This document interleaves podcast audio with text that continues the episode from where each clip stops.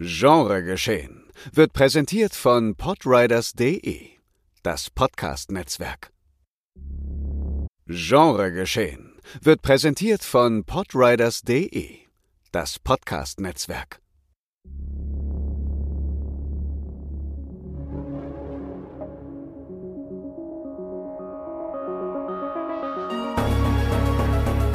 Genregeschehen. Der Podcast über den unkonventionellen Film. Mit Daniel Schröckert, André Hecker und Tino Hahn.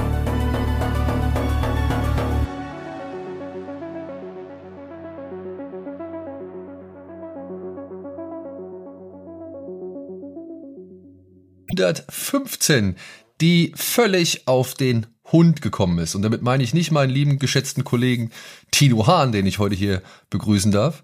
Hallo. Und der mir jetzt hier seinen... der mir jetzt hier seinen Unterarm in die Kamera hält, habe ich gerade äh, sagen wollen. Weil er es nämlich getan hat und ich nicht ganz verstanden habe, warum. So, als wollte er so tun, als wäre er nicht da oder Nee, also sowas. Kein so Kommentar. beißen kannst, gucken deine, gleich deine Beißreflexe testen. Okay, okay. Ja, wir wollen heute ein wenig über Hundehorror sprechen, beziehungsweise ein bisschen im Genre Film nach Hunden Ausschau halten, Hunden, die uns irgendwie besonders aufgefallen sind, Hunde, die vielleicht ein kleines traumatisches Erlebnis hinterlassen haben oder die uns irgendwie besonders aufgefallen sind, Hunde, die vielleicht ein kleines traumatisches Erlebnis hinterlassen haben oder einfach Filme mit Hunden als Bedrohung beziehungsweise vielleicht aber auch als Held, ja, der trotzdem trotzdem übel mitgespielt wird. Ich denke, da ist ein bisschen was dabei, was wir hier zusammengetragen haben, aufgrund der Tatsache, dass diese Woche im Kino ein Film namens ja Doggy Style startet. Im Original heißt er Strays soweit ich das weiß. Ne? Mhm, ja. Was sie wahrscheinlich hierzulande nicht so nennen durften aufgrund des gleichnamigen Spiels, oder? Das also ich könnte mir vorstellen, dass Stray, aber ich glaube, niemand weiß, dass das Streuner heißt. Und ich rate gerade auch nur, dass es Streuner heißt, weil ich zu faul war, was nachzugucken, diese zwei Sekunden und einfach mutmaße, dass das heißt, ich guck mal. Dann fangen wir nämlich Ja. gleich mit der Aufnahme nochmal von vorne an. warum? Nein, das heißt sogar so viel wie natürlich. Streuner. Ja, jetzt kann ich auch sagen, es ist nur geplatzt, Ja. ich wollte witzig sein. Ja. Strays. Ja, also Und hierzulande Doggy ja, Style. aber wir wissen seit äh, Red Rocket, der mit der Hunderoute, dass Filme mit, mit, mit Hundeanspielung oder mit Hunden als Thema keine guten Übersetzungen kriegen. Mein Partner mit der kalten Schnauze und so weiter. Wobei ich das gut fand. Oh. Das ist ein guter Titel. Obwohl, ich muss auch sagen, mein Partner mit der kalten Schnauze äh, finde ich auch immer noch einen sehr schönen Titel. Im Gegensatz zum Beispiel, was haben sie gemacht? Scott und Ja, Hooch. wurde, glaube ich, einfach nur bei Hooch wurden, glaube ich, die Doppel-O's durch ein U ersetzt, damit es deutscher aussieht. Und wenn die Leute nicht sagen, ja, Scott und Hodge, ja. Und im Original heißt der Turner und Scoot äh, Ja. und uns äh, Dings, Ja. oder? Ja. Na, aber um diese Filme soll es eigentlich gar nicht so sehr, gehen heute. Wir wollen nicht so unbedingt im Komödien- oder Familienbereich wildern, also ein Hund namens Beethoven oder Marley und Me oder ganz schlimm Hachiko ähm, sollen hier nicht thematisiert werden. Also mit ganz schlimm meine ich, mich hat dieser Film tatsächlich immer wieder zum Weinen es gebracht. gibt jetzt der ein Hachiko. chinesisches Remake, da bin ich gespannt drauf. Ja, Ja, ja, ach, da, da, da habe ich auch ein bisschen was von gesehen. Äh, Ich glaube, da gibt's einen Trailer sogar schon zu, ne? Kann ja, ja, sein? der lief schon in China. Also ich glaube, der irgendwann wird er auch hier rüberschwappen, aber da bin ich auch sehr gespannt drauf. Ja, ähm, ja, naja, ich weiß nicht, ob der Film noch mal so Ja. ähnliches. Also mal gucken. kann man ja mal immer noch einen Blick, kann man mal einen Blick riskieren. Aber ja, für diejenigen, die gerne Tränen vergießen anhand von unseren pelzigen Vierbeiner-Freunden, den sei Hachiko wärmstens ans Herz gelegt. Also äh, da ist das, da ist sogar das Making-of zum Heulen. Ja, also äh, ich mag ihn. Ich finde, das ist ein schöner Film. Ich habe auch, um nochmal am Thema ewig lang vorbeizureden, aber ich glaube 2019 nirgendwo mehr geheult als bei diesem chinesischen Adoring, wo auch so ein Episodenfilm, so Magnolia-artig, wo es auch nur um Leute und ihre Haustiere geht. Und da ist auch so ein Pärchen und der Hund von ihr will nie zulassen, dass die sich küssen. Und deswegen müssen sie schon fast so trennen. Und dann kriegt der Hund aber Krebs. Und dann wird er so operiert. Und sie ist aber auf Geschäftsreise in Amerika. Und er hält dann dem Hund so die Pfote. Und der Hund nimmt ihm dann noch so das Versprechen ab, dass er sich gut um die Frau kümmern würde. Und dann ziehen vor dem geistigen Auge von dem Hund noch so die schönsten Momente mit der Frau vorbei. Und es ist alles so falsch, weil dieses Vermenschlichen von Tieren ja so grundfalsch ist in Filmen es hat mich so erwischt und dann sagt er zu dem Hund dann auch noch so, dass sie sich immer um sie gut kümmern würden, dass sie ihn nie, dass sie ihn, also den Mann nie so lieben wird wie ihn und dann bricht so der Blick von dem Hund, der macht die Augen zu und dann geht so dieses durch und ich saß da und dachte so, Alter, das ist hier eine Kitsch-Verarschung allerersten Ranges, aber es hat mich unglaublich gut getriggert. Ich saß da komplett Tränen überströmt. War richtig manipuliert, Wahnsinn. Ja, man muss nur die richtigen Vierbeiner in Szene setzen. Und nein, wir wollen hier nicht irgendwie diskriminierend gegenüber anderen Vierbeinern wirken. Katzen werden bestimmt auch nochmal ein Thema bei uns sein. Alle, alle Vierbeiner. Oder, oder Kühe oder ja, Löwen hatten wir schon. Vielleicht gibt's noch ein paar Tiger. Aber Kühe, ah, nee, Tiger Isolation. Auch unterschätzt. Ja, Beispiel. Also Kühe kommen auch irgendwo noch dran. Schafe, ja. ne, gibt's auch noch mal ein bisschen was. Also ja. Genau. Äh, wie gesagt, es soll hier nicht äh, irgendwie, man soll nicht den Eindruck gewinnen, dass wir hier ein bestimmtes ja, Tier oder auch eben domestiziertes Tier bevorzugen. Obwohl, wenn man mich fragt, ich bin halt einfach der Hundetyp. Was soll ich sagen? Also ich habe auch schon eine Katze gehabt.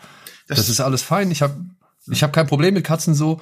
Aber würde man mich vor die Entscheidung stellen, würde ich mich wahrscheinlich immer für einen Hund entscheiden. Auch jetzt, also, also auch aus logistischen äh, ganz pragmatischen Gründen? Nein, deswegen habe ich ja keinen. Ah, okay, ja. Ja, also okay, ich. Ja. okay. ja, also ich, ich weiß auch, dass ein, ein Hund ja. ziemlich viel Pflege und Auslauf bedarf, wenn man halt wirklich dem Hund so gut es geht als Haustier entgegenkommen möchte. Und äh, das, das kann ich gar nicht leisten. Deswegen hole ich mir keinen Hund. So, hm. meine Kinder wollen jetzt auch schon, also fangen jetzt schon auch schon an, so die ersten Aussagen bezüglich Haustieren zu tätigen. Aber den haben wir schon ganz schnell in den Zahlen gezogen, was irgendwelche größeren und pflegeintensivere Tiere angeht. Mhm. So, ja. Also da ist alles erstmal, wenn Sie ein Haustier haben wollen, wäre es auf einen kleineren Lebensraum beschränkt.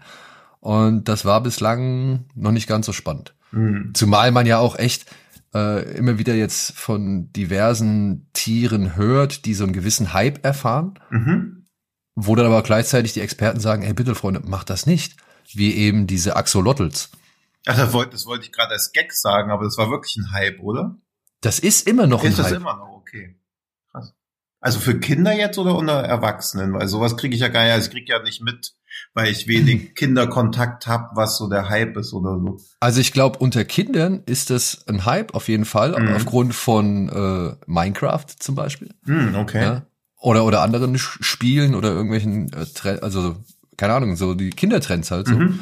Ähm, und ich weiß nicht, vielleicht ist das auch bei ähm, Erwachsenen. Ich meine, wir hatten eine Menge Axolotl in, in Filmen, ne? Also allein jetzt Axolotl Overkill, Overkill aber mhm. dann war da auch noch der hier bei Bardo, der der Inarito-Film, der letzte, der nur auf Netflix rauskam. Ich glaube, da ging es auch nochmal um Axolotl. Sind das so zwei Filme, die bei Kindern hoch im Kurs stehen?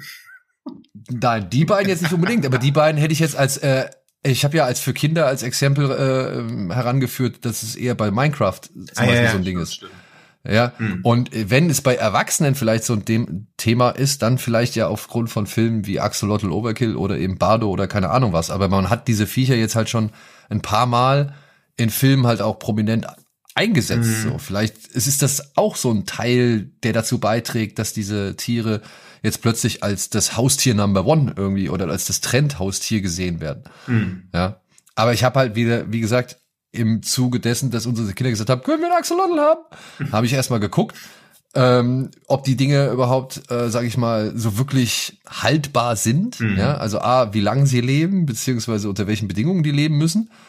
Und dann habe ich direkt aber wirklich genug Seiten gesehen, die gesagt haben, bitte, bitte lasst es sein, holt euch diese Viecher nicht nach Hause. Das haben die nicht verdient. Mhm. Ja, also und dementsprechend ja, kommt uns auch so ein Tier nicht ins Haus. Mhm. Ja, aber ein Hund oder eine Katze. Ich hätte auch Bock drauf, wie gesagt, auf beides.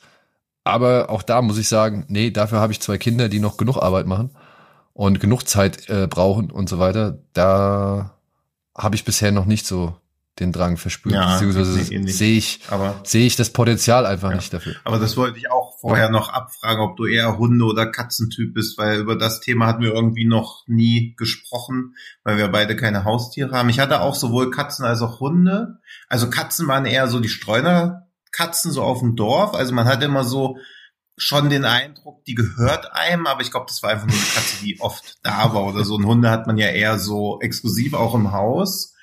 Und ich würde inzwischen glaube ich, eher sagen, dass ich eher, glaube ich, Katze hätte. Aber auch, glaube ich, so aus diesem, weil, ja, weil sie pflegeleichter ist. Es ist, also würde ich jetzt auch sagen, ne? Also, oder beziehungsweise nicht so pflegeintensiv wie zum Beispiel ein Hund. Aber ähm, da ich ja wirklich jetzt auch äh, darauf achte, irgendwelche Schritte am Tag zu sammeln und immer irgendwelche, Hm. sag ich mal, Gründe finde, um keine Schritte zu machen, ähm, wenn ich dann so einen Hund auf die Art, also auf der anderen Seite halt, beziehungsweise hätte da noch einen gewissen körperlichen beziehungsweise praktischen Nutzen für mich. so, Ja, ja, klar. Aber jetzt allein Und- jetzt der Gedanke, also wir zeichnen gerade so gegen halb zehn auf, dass du nach dem Podcast nochmal raus müsstest, ey. Oh doch, Ja? das wäre jetzt, Ja, ja, hier, also halt auch. also du kannst, du kannst halt alles so viel kombinieren. Ich hätte, ich habe halt gar keinen Grund. Die Liebe zum Tier, naja. Ein Kippchen, okay, aber. Ja, aber dennoch, also wie gesagt, ähm, so gern ich einen hätte wieder, weil ich bin halt mit Hunden aufgewachsen. Sowohl meine Großeltern hatten immer einen Hund, wie auch mein Vater hatte immer einen Hund. Also und äh, wir hatten halt auch wirklich verschiedenste Größen von echt wirklich fett und massiv und groß, also Ex-Polizeihund bis hin zu kleiner Pekinese mit platter Schnauze. So, da war alles dabei. Und deswegen, ich bin halt einfach ein Hundetyp. So. Ja, okay, okay. Was soll ich sagen? Ja gut, dann So. kommen wir mal zu den, ja, Lieblingshunden, beziehungsweise, Vorher würde ich vorher noch einmal kurz auf eine andere Sache zu sprechen Ja. kommen, nämlich auf unser Versäumnis oder beziehungsweise unser Ausfallen von letzter Woche. Das hat einfach damit zu tun gehabt, dass sowohl André als auch ich auf der Gamescom waren und bei dem ersten Upload, der eigentlich geplant war, wir reden hier von der Folge mit unserem äh, lieben Kollegen Luis, der so viele schöne Sachen zu äh, die letzte Fahrt der Demeter erzählt hat, ähm, ist es irgendwie, ja, da gab es einen Fehler beim Upload und das hat leider nicht so richtig hingehauen. Und dann, dann muss man halt sagen, sitzen sowohl André als auch ich in Köln in irgendwelchen, sage ich mal, Hotels, deren WLAN dann wahrscheinlich auch nicht das geilste ist, beziehungsweise sind dann halt auch echt, naja, immer bis sehr lang nachts unterwegs, morgens wieder direkt raus. Also äh, wir bitten einfach da um Verständnis, dass eben diese Folge aufgrund der Umstände nicht aufge so nicht hochgeladen werden konnte oder eben halt zu spät hochgeladen wurde. Aber wir bemühen uns jetzt darum, diese Lücke, die dir entstanden ist, äh, nicht so schnell wieder entstehen zu lassen. Und deswegen sind wir heute bei dieser Folge anlässlich von Doggy Style. Ey, mir tut es so leid, ey, das ist dieser Film auf Deutsch so heiß. ja, aber ich glaube, das, Ich finde, das ist so- also ich glaube, das zieht doch. Also ich meine, es ist ja jetzt auch nicht so, als ob der Titel unangemessen zotig wäre im Vergleich zum Inhalt, basierend auf dem Trailer. Du kannst ja mal ein paar Takte zum Inhalt noch sagen, aber es würde mich sehr wundern, wenn man sagen würde, der Film hätte einen liebevolleren Titel verdient. Oh, ja. Ja, was wären so Schon. Ah, ja, okay, nee. Also Doggy Style passt ja wahrscheinlich schon zu diesem tumpen Humor. Der große Ja. Knochen. Keine Ahnung, was da als Titel irgendwie. Wenn der Hund mit dem Schwanz wedelt. Ja. Ich weiß es nicht. Ich weiß es nicht. Ähm, ja, okay, Doggy Style, nehmen wir es hin. Ähm, es geht hier um einen kleinen, ich glaube, es ist ein Terrier. Ich bin aber nicht hundertprozentig sicher, äh, welche Gattung von Terrier es ist. Ähm, er wird eigentlich von seinem Herrchen Duck meistens immer nur Kackbratze oder Drecksvieh oder sonst irgendwas genannt, heißt aber eigentlich Reggie. Und Duck ist so ein richtiger Loser, ja, der halt nichts im Leben auf die Kette kriegt. Die Bude, die er bezieht oder bezogen hat, wird von seiner Mutter bezahlt. Er kifft den ganzen Tag. Und eines Tages taucht halt Reggie mit einem Schlüpfer in der Schnauze auf, der halt nicht von seiner Freundin, die gerade bei ihm ist, stammt. Was Reggie halt jetzt dazu, oder nee, was Duck jetzt halt in Erklärungsnöte bringt, beziehungsweise dazu führt, dass die Freundin ihn verlässt.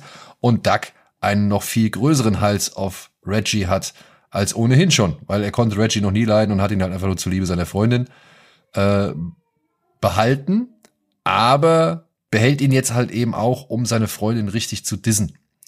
obwohl er den Hund eigentlich Mhm. wirklich überhaupt nicht mag.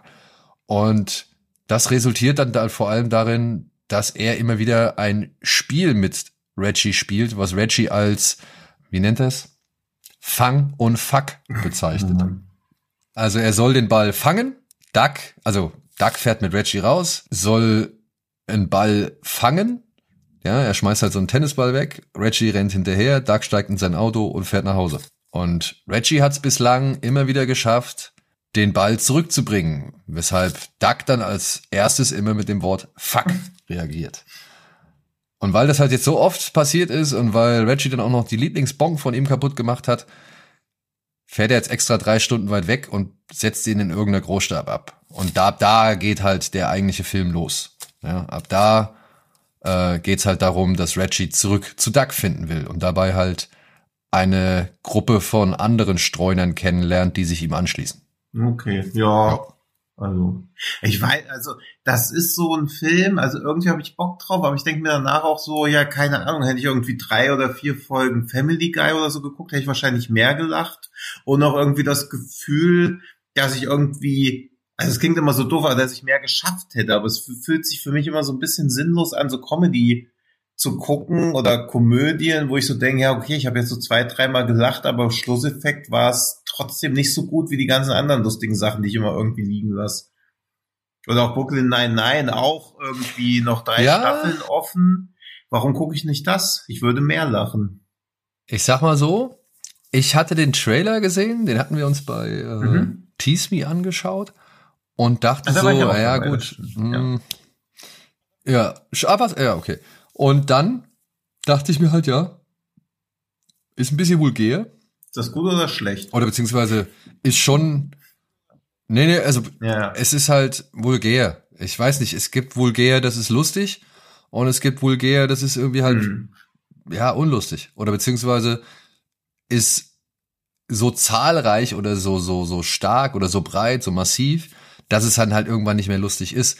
Also so ein Beispiel dafür ist meiner Ansicht nach dieser Sausage Party Film von Seth Rogen. Kennst du diesen Animationsfilm? Ja, da habe ich nur den Mit- Trailer gesehen. Da habe ich irgendwie, da hat's mich auch vorgescheut, weil ich so dachte, ja, da sind schon ein paar ganz gute Lacher drin, aber zwischen den Lachern auch viel Leerlauf.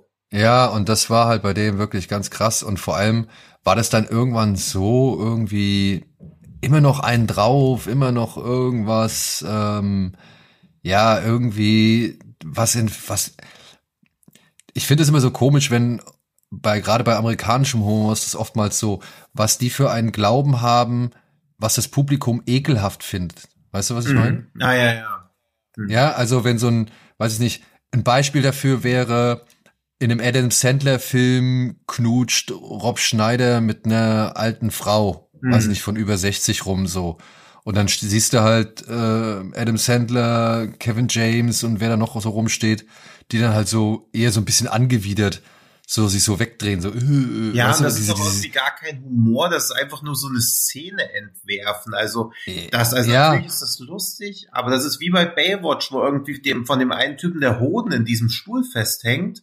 Und das geht halt so zweieinhalb Minuten und dann hat er den Hoden wieder draußen. Das löst sich halt gar nicht auf. Das ist einfach nur eine Szene, wo man so denkt, ja, okay, das ist jetzt so ganz funny, der Hoden, aber wen soll das denn jetzt so vom Hocker hauen? Genau, und das soll ja immer dieses Gross Ja, sein, ja. was was immer so, Ja. wo ich mir denke, ja, das ist das, was ihr denkt, dass das Publikum äh, ekelhaft oder oder anstößig oder sonst irgendwas findet, aber es zeigt mir eher, was ihr von eurem Publikum haltet, so, ne? Also als dass das irgendwie ein, ein Verständnis für das Humor, also für den Humor des Publikums irgendwie erzeugt so, oder erklärt. Also, ich weiß nicht, da gibt's Gutes und da gibt es Schlechtes. Das will ich überhaupt nicht äh, abstreiten und äh, ich will auch, oder behaupten. Mhm. So, also das, also beziehungsweise, ähm, das ist natürlich auch immer, und Humor ist natürlich immer subjektiv.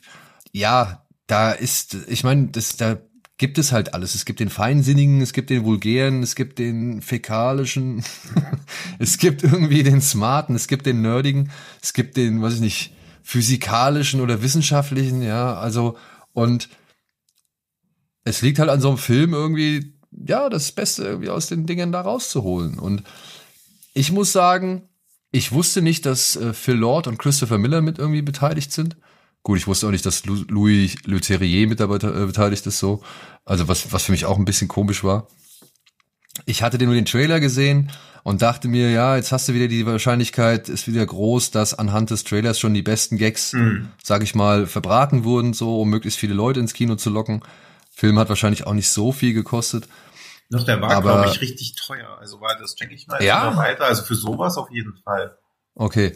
Ähm, naja, und ich war aber dann irgendwann nach so 10, 15 Minuten, muss ich sagen, wurde es immer besser. Hm. Also dann kamen da immer die besseren Gags drin und ich kann nicht behaupten, dass ich mich an alles aus dem Trailer erinnert habe oder beziehungsweise, dass ich schon noch so viele vom Trailer in Erinnerung hatte oder jetzt die besten Gags im Trailer schon enthalten Mhm. waren, ja, die ich jetzt gesehen habe. Und ich muss hinzusagen, ich habe ja noch ganz, ganz erschwerend hinzukommend die deutsche Fassung gesehen Ah, Mit- okay. mit Fresh Torge als Will Ferrell Mhm. und Echo Fresh als Jamie Foxx. Mhm. Ja? Also Jamie Foxx spielt Buck, die zweite Hauptrolle in diesem Mhm. Film. Also die zweite Hundehauptrolle. Und ähm, ich, wie gesagt, ich musste anhand von Echo Fresh echt ein paar Mal richtig gut lachen. Also, also Comedy-Sachen, finde ich, sind bei dem auch gut aufgehoben. Und das auch aufgrund der Tatsache, dass er halt wirklich ähm, ja ein ganz gutes Timing, ganz gutes Gespür für eben die Tonlage oder sonst irgendwas Mhm. hatte. So auch wo er halt aus aus so Sachen, die eigentlich nicht irgendwie ein Spruch waren, hat er halt wirklich was was was Gutes rausgeholt. So ja. Fresh Talk hingegen muss ich sagen, fand ich leider schwach. Der war immer mehr so brav und süß Mhm. und und irgendwie das war alles immer so ein ein, weiß ich nicht, ein Stil. Mhm. So, und ich glaube, da hat Will Ferrell im Original ein bisschen mehr einfach gemacht. Also wenn ich jetzt andere Synchronarbeiten von ihm oder an andere Synchronarbeiten irgendwie zurückdenke oder generell an seine Art und Weise denke. Ich verstehe auch nicht wirklich, warum man nicht die Originale oder beziehungsweise seine bisher bekannte Synchronstimme äh, jetzt hier Das auch genommen wirkt hat. auf Ich, mich auch, als ob das seit neuestem so ein Ding wäre, mit diesen Synchronsprechern hausieren zu gehen. Also war beim Turtles Movie ja auch oder selbst bei Transformers, dass da der Endsong halt irgendwie ein deutscher Track auf einmal ist. Aber ich kann mir, also vielleicht liege ich da auch falsch, aber ich kann mir nicht vorstellen, dass das beim Marketing so mega gut zieht, dass sich da Leute denken, oh, Echo Fresh hat den Endsong von Transformers gemacht, lass mal reinrennen.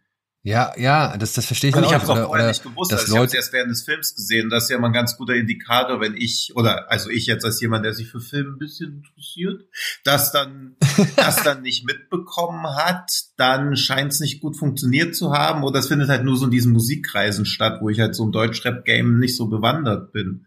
Aber ich dachte so, ja, okay, ja, hä? Und dann ist mir so aufgefallen, Ja. hä, das ist ja ein deutscher Track. Also, wo ich erst so dachte, ach ja, okay. Und dann aber so, hä, wieso läuft deutsche Musik jetzt? Ja, und ich hier bei diesem äh, Doggy-Style verstehe ich es halt, bis- also Mhm. gerade nicht, weil Fresh Torge, ich weiß nicht, wer die Zielgruppe von Fresh Torge ist, aber ich könnte mir schon vorstellen, dass die doch ein bisschen jünger ist. Und ich glaube, ein Großteil davon, ich, ich mag mich Mhm. irren, ich, wie gesagt, ich habe überhaupt keine Ahnung, aber ich würde jetzt Fresh Torge so anhand von dem, was ich so kenne, mit Kartoffelsalat, diesem einsame Herzen und keine Mhm. Ahnung, ich könnte mir vorstellen, dass da noch eine Menge, sage ich mal, Zuschauer von ihm äh, dabei sind, die das vielleicht interessiert, dass er das gesprochen hat, aber die es gar nicht sehen dürfen, weil der Film eine FSK 16 Ja, Freigabe das hat. kann gut möglich sein. Oder das ist dann halt so eine, ja. Ja, aber gut, so eine Quengelware, dass man sich heimlich in einen Film, auch das ist ja keine nennenswerte Zielgruppe. Ja, ja, also und das ist ja vor allem, ja, und das ist halt, auf die kannst du ja nicht nee, wirklich nee, also setzen. das kann ja nicht, das Also- kann ja nicht ein Marketingbestreben sein, Zwölfjährige anzusprechen, die sich vielleicht in den Film schmuggeln. Also das ist ja scheinbar. Genau. Und ich weiß nicht, ob Fresh Torge und Echo Fresh wirklich diejenigen sind, die so unbedingt eine erwachsenere Zielgruppe ansprechen sollen. So. also, also Eco Fresh finde ich ja, also ich habe wenig Bezugspunkte, aber immer wenn ich was mitkriege von ihm, denke ich so, ach, das ist eigentlich alles voll okay. Also, Ich finde den auch, ich habe kein Problem mit ihm. Ich mag so ein paar, paar Sachen, die er gemacht hat. So, ich finde, der ist eigentlich auch immer wieder recht lustig, so in seiner Art einfach, wie er ja, ist. ich finde ihn super angenehm, wenn ich Berührungspunkte mit ihm habe.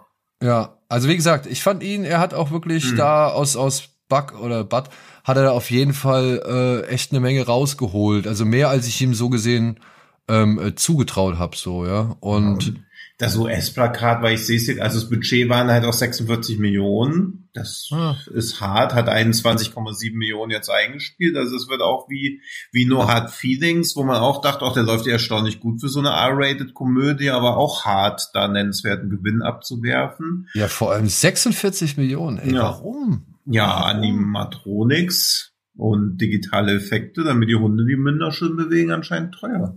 Ja, Animatronics gab's gab's gar nicht so viele meiner Ansicht nach. Ich war echt, muss ich, das muss ich dem Film ähm, wirklich positiv anrechnen. Ich fand die die sag ich mal die die Hundedressuren oder die Arbeit mit den Hunden, wenn sie denn äh, sag ich mal auf die echten Hunde vertraut haben, mhm. die fand ich teilweise echt beeindruckend, muss mhm. ich sagen. Also beziehungsweise was heißt beeindruckend? Da sage ich halt, oh oh, da sind zum Beispiel jetzt haben sie alle vier Hunde im Bild, die sich alle irgendwie jetzt hinlegen müssen. Mhm. Ja, und alle irgendwie nicht auf Anhieb klarkommen, wie sie sich hinlegen sollen und permanent, also ein paar Mal im Kreis drehen und so weiter. Und, ähm, oder halt irgendwie zu viert im Bild auf irgendwas Bestimmtes reagieren. Und ich stelle mir das ungeheuer schwer vor, mhm. ähm, dass, dass eine Szene mit vier Tieren gleichzeitig irgendwie, ähm, die auf etwas reagieren, sofort im Kasten ist so, ja. Ja, also, das mag sein, aber dann müsste man ja auch immer mit, also Gott sei Dank gibt's keine Tiere mehr in Zirkussen, aber damals früher, das ist halt so eine Art von, man ist beeindruckt, aber gleichzeitig halt auch so auf so eine unbeeindruckte Art und Weise. Also das geht mir oft so, wenn ich so Aufwand irgendwo zu schätzen, also erkenne, gleichzeitig aber auch so denke, ja, okay, aber er ist jetzt halt auch nur mal notwendig. Also es ist halt so ein, und ja, also mich beeindruckt sowas halt leider nie, auch wenn ich die Mühe dahinter sehe. Na gut, dann muss ich ein schwächeres Adjektiv dafür finden. Ja, oder auch gar keins mehr. Also wie lange wir hier schon gerade über Strays. Schwierige Kiste. Ja, schwierige Kiste. Und ich will auch nicht behaupten, dass der Film wirklich über die volle Laufzeit gelungen ist. Beziehungsweise ist er wirklich auch reich an sehr plumpen Gags oder an, an sehr vulgären Gags die ja bei mir halt eben nicht gezündet haben. Aber er hat dann doch echt ein paar Stellen, da habe ich wirklich laut gelacht. Und das war mehr, als ich von diesem Film erwartet habe, so. Ja. Äh, vor allem, weil es halt wirklich eine sehr, sehr fiese Szene auch gibt, äh, wo ich gedacht habe, okay, das ist mal ein Tick mehr aus dem Fenster gelehnt mhm. als, als der Rest so. Oder beziehungsweise es gibt sogar zwei Szenen, äh, die ein bisschen weiter aus dem Fenster gelehnt sind als der Rest. Aber da kann ich dann auch verstehen, wenn Leute da sitzen und sich denken, Alter, nee, das ist nicht mehr mein Bereich so. Hm. das, das, ist so wirklich, das ist mir zu rosa und zu spitz und äh, zu sehr auf irgendwelche Genitalien abgerichtet und mhm. abgezielt. Hin, nichtsdestotrotz, am Ende gab es dann noch mal die ein oder andere emotionale Note, bei der habe ich mir aber sagen lassen, dass das im Original deutlich besser zum Tragen kommt, eben weil die Stimmen deutlich besser hm. ähm, sind in den Momenten als eben die deutschen Gegenstücke so. Oder beziehungsweise als die deutschen Synchronsprecher. Ja. Und das war alles, was mich, was ich jetzt so groß. Es gibt auch Szenen, die sind recht offensiv getrickst.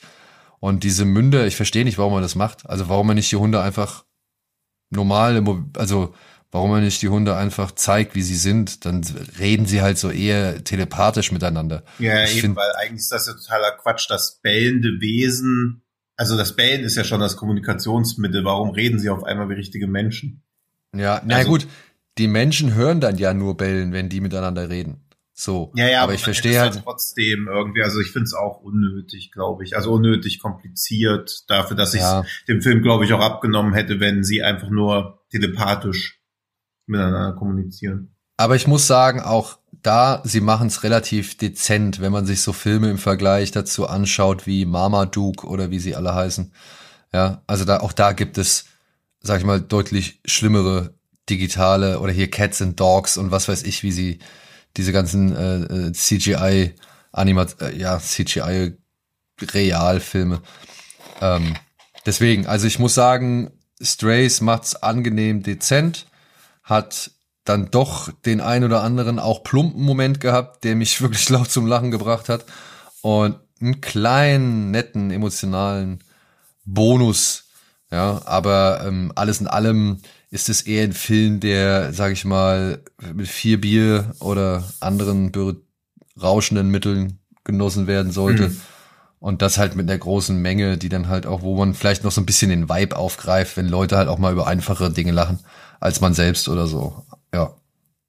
Ja. Gut, dann. Aber wie gesagt, ich hatte deutlich Schlimmeres erwartet. Aber dann kommen wir mal zum eigentlichen Thema. Ja, kommen wir mal zu wesentlich schlimmeren ja. So, genau. Wie machen wir es denn? Fangen wir mit dem ersten Auftauchen eines Hundes an oder machen wir einfach komplett wild? Denn ich glaube nämlich, dass, also das war so, was meine Recherchen ergeben haben. Ich mache ein kleines Quiz draus. Was denkst du, was der erste Horrorhund in dem Film war? Also ich finde es relativ obvious, ja. aber glaube ich auch nur, wenn man eh schon dran gedacht hat. Der erste. Also so wirklich ein Hund. Ja, ja. Literarische Vorlage. Echt die Hunde von der Hund ja, von Basketball? Die deutsche Verfilmung von 1914 ja? müsste der erste Horrorhund sein.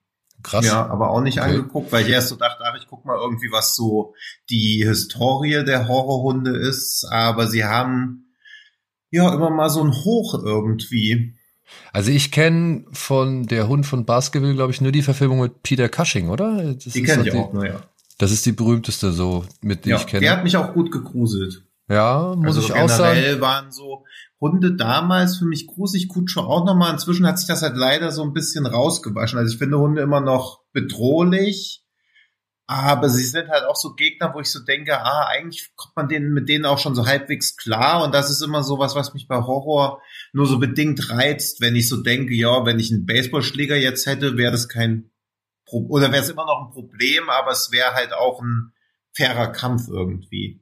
Ja, ich weiß nicht. Ich finde, beim Hund ist ja halt immer noch das Image entscheidend. Ne? Also mhm. wenn man sich jetzt mal so die die Riege von Hunde-Horrorfilmen anschaut, hast du ja selten einen Hund, der von vornherein als böse dargestellt wird, sondern mhm. vieles ist ja oftmals naja, okay, mal abgesehen jetzt vom Hund von Basketball, der ja schon von vornherein als Schreckensgestalt irgendwie initiiert wird.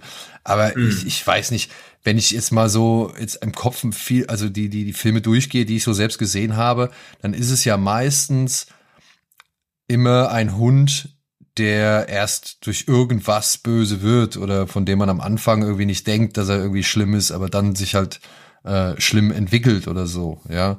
Hm. Obwohl, auch hier würde ich Ja, aber der Hund von Baskerville war ja auch nur so eine Mischung. Also es ist so ein bisschen der, es ist glaube ich klar, dass wir spoilern, oder?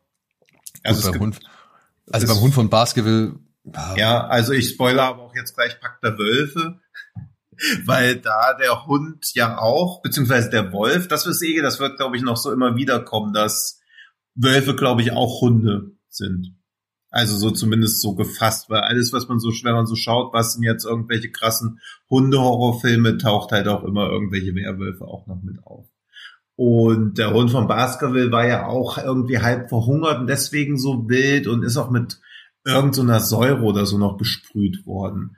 Genau, der hat ja so ein, so ein phosphoreszierendes äh, ja, genau, Erscheinen. Ja. Genau, deswegen leuchtet er ja so komisch. Aber es hat ihn dann halt auch so, ich glaube, entweder verätzt oder er hat nur deshalb geleuchtet, aber jedenfalls ist er auch manipuliert worden, genauso wie dieses Tier bei Pack der Wölfe, was, glaube ich, kein Hund war, sondern irgend so ein Ja, so eine Art Löwe. Ja, so ein Löwe oder so ein Löwen, Stachelschweinlöwe, also irgendwie, ich erinnere mich leider nicht mehr genau, was für ein Tier war, aber jedenfalls. Ja, es wird auch, glaube ich, nie richtig gesagt. Also ich meine, sie sagen, diese, er hat die Kreatur aus Afrika mitgebracht ja, ja, genau, es und das war's. Nur so wieder Afrika, der mystische Kontinent, das reicht als Erklärung. Also hat in Filmen aus dem Entstehungsjahr noch gereicht als Erklärung. Und ja, das stimmt schon. Also die Hunde werden meistens durch irgendwas böse, oder was ich, glaube ich, das schönste Motiv finde, wenn sie auch ausgehungert sind, also wenn sie einfach nur jagen, wenn sie quasi, also wirklich nur Tiere sind. Ja, aber davon gibt's ja eher, ich weiß nicht, weniger. Mhm. Also selbst, also nehmen wir mal so einen Film wie Die Meute mhm. ja, ja. von 1977 galt als einer der härtesten PG-rated Filme oder mhm. brutalsten PG-rated Filme. Ja äh, bis zu diesem Zeitpunkt, als er erschienen ist, mit John Don Baker in der Hauptrolle als Familienvater. Die sind alle, glaube ich, auf einer Insel oder mit so einer, ja, auf so einer Ferieninsel. Und auf dieser Ferieninsel lebt ein Rudel Hunde oder eine Meute Hunde, die halt alle verhungert sind, ne? beziehungsweise die halt wirklich so ausgehungert sind, dass sie halt durchdrehen und halt auf die äh, Touristen da Jagd machen. Und Jordan Baker muss, glaube ich, mhm. seine Familie in Sicherheit bringen. So. Ich meine, das ist ja eigentlich auch schon eher wieder so ein bisschen Gesellschaftskritik, die da ja mitschwingt. Insofern, dass wir erst dafür verantwortlich sind, dass die Tiere so geworden sind, wie sie geworden sind, weil wir ihnen halt nicht die Pflege haben zukommen lassen, die sie benötigen. Hm. Würde ich jetzt sagen.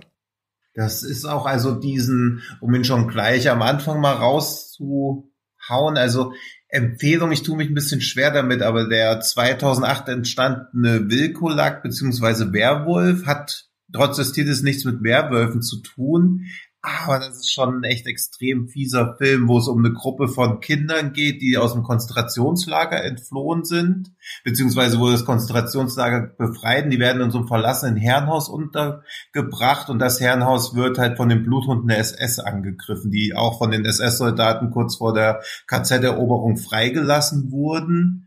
Und er wird halt stark als Horrorfilm beworben, aber eigentlich ist das halt einfach nur ein richtig hartes und sehr, sehr tristes oder wie im Englischen immer dieser Begriff bleak, so ein richtig bleak Drama, weil bevor die Hunde schon angreifen, siehst du den Kindern halt schon, also manche von denen sind so vier, fünf Jahre, dass du schon so die aus dem Kontext rauslesen kannst, die sind als Säugling oder so ins Konzentrationslager gekommen und haben auch nie gelernt, wirklich Kinder zu sein. Du siehst so am Anfang diese Kinder schon, wie sie irgendwie Ratten quälen, dann siehst du ein Kind, weil die auch Hunger haben, da ist einfach nichts, wie sie Essen vom Boden essen und du denkst die ganze Zeit so, weil als ich den gesehen habe, wusste ich nicht, worum es geht. Er hieß halt Werwolf und war ein Horrorfilm aus 2018 und hat ein ganz gutes Rating, habe ich einfach geguckt.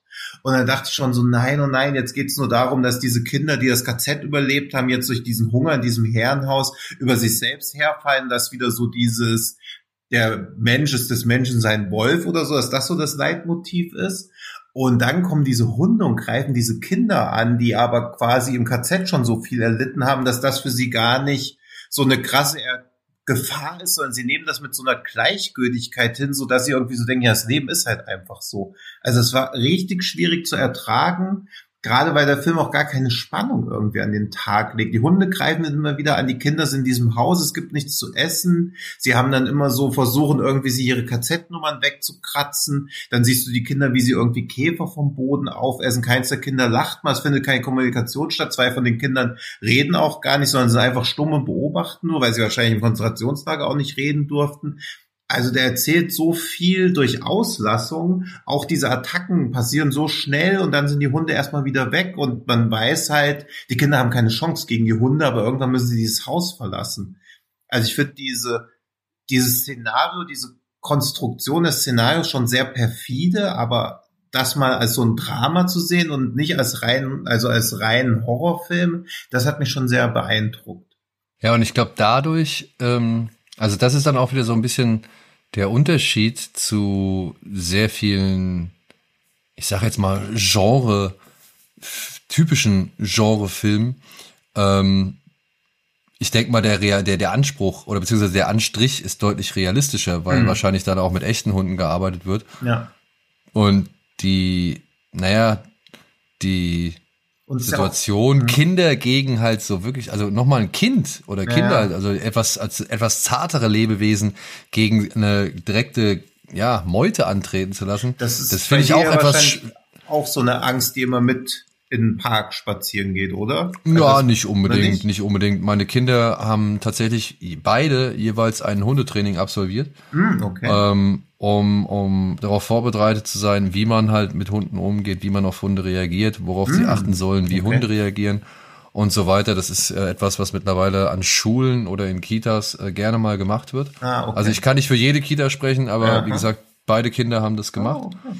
Und das finde ich gut. Und die haben auch einen gewissen Respekt vor Hunden, beziehungsweise wissen, dass sie nicht einfach wild auf die Tiere irgendwie zurennen dürfen oder halt. Äh, hm, okay. Also ja. die haben eher Respekt vor Hunden, als dass sie wirklich äh, völlig losgelöst auf so ein Tier mhm. zurennen oder so. Weil ich krieg sowas ja immer so, alle halbe Jahre gibt's ja mal diese Schreckensschlagzeilen, dass wieder ein Dobermann oder ein Rottweiler irgendwie, möchte keine, keine Hunde-Blaming, aber es sind so die Rassen, die mir als erstes einfallen, irgendwie wieder ein Kind gebissen haben oder dieses Chico Ding vor ein paar Jahren, sowas halt. Also, dass ich immer so denke, okay, es gibt erstaunlich viele Menschen, die irgendwie traumatische Erlebnisse in der Kindheit hatten mit Hunden, die halt jetzt immer noch so diese Hundeangst haben. Deswegen glaube ich schon, dass Hundehorrorfilme funktionieren. Aber mir wäre jetzt aus den letzten Jahren eigentlich auch keiner mehr bekannt. Also dieser Werwolf ist aus 2018, aber war jetzt auch nicht unbedingt das, was man jetzt als Blockbuster oder so. Also der hat, wie viele Ratings hat er denn auf Letterboxd? 1000, äh, 1600 Leute haben den gewatcht. Also ist halt auch eher ein kleiner mhm. Film.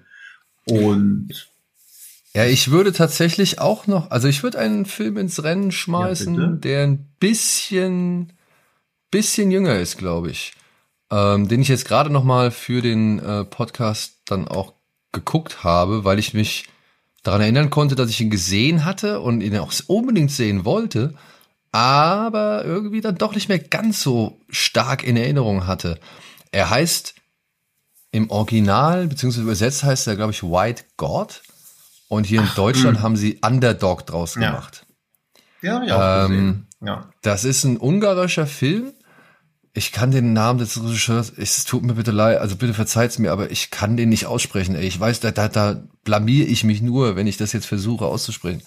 Auf jeden Fall geht es in diesem Film um ein junges Mädchen, die wird, deren Eltern sind geschieden und ihre Mutter reist mit oder muss mit dem neuen Freund für mehrere Monate verreisen. Also wird sie mitsamt Hagen, ihrem Hund, ähm, einem Mischlingshund, was entscheidend ist, äh, wird sie zu ihrem Vater abgeschoben, der überhaupt keinen Bock auf den Hund hat, beziehungsweise direkt, als er mit seiner Tochter irgendwie und dem Hund da bei sich zu Hause ankommt, von der Nachbarin angeblafft wird, ey, dass das ja ein Mischlingshund ist und dafür braucht man eine Erlaubnis und keine Ahnung und so weiter und so fort.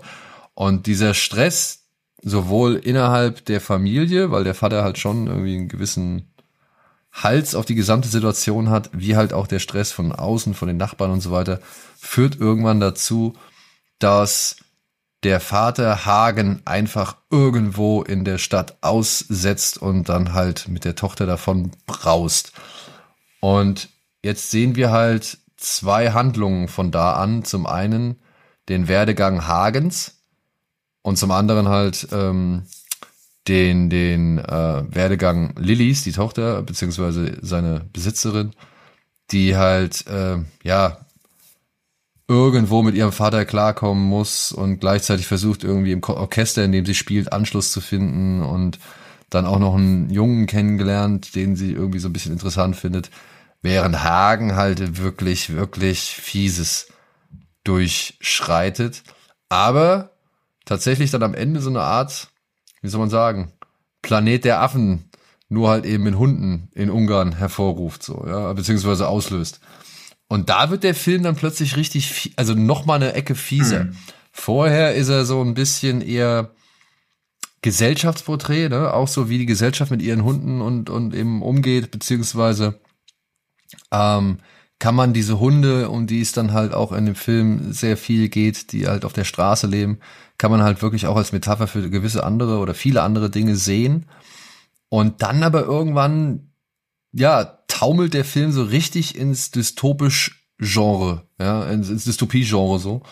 Und, und liefert dann auch die ein oder andere echt harte Szene mhm. gegenüber Menschen, Vorher gibt's aber, und das sei vielleicht als Warnung hinzugefügt, sowohl einen etwas unangenehm anzuschauenden Hundekampf und man sieht aber auch noch, ja, wie eine Kuh ausgeweidet wird äh, in einem Schlachterbetrieb. Das ist vielleicht für die eine oder den anderen eben keine allzu schön anzuschauende Angelegenheit.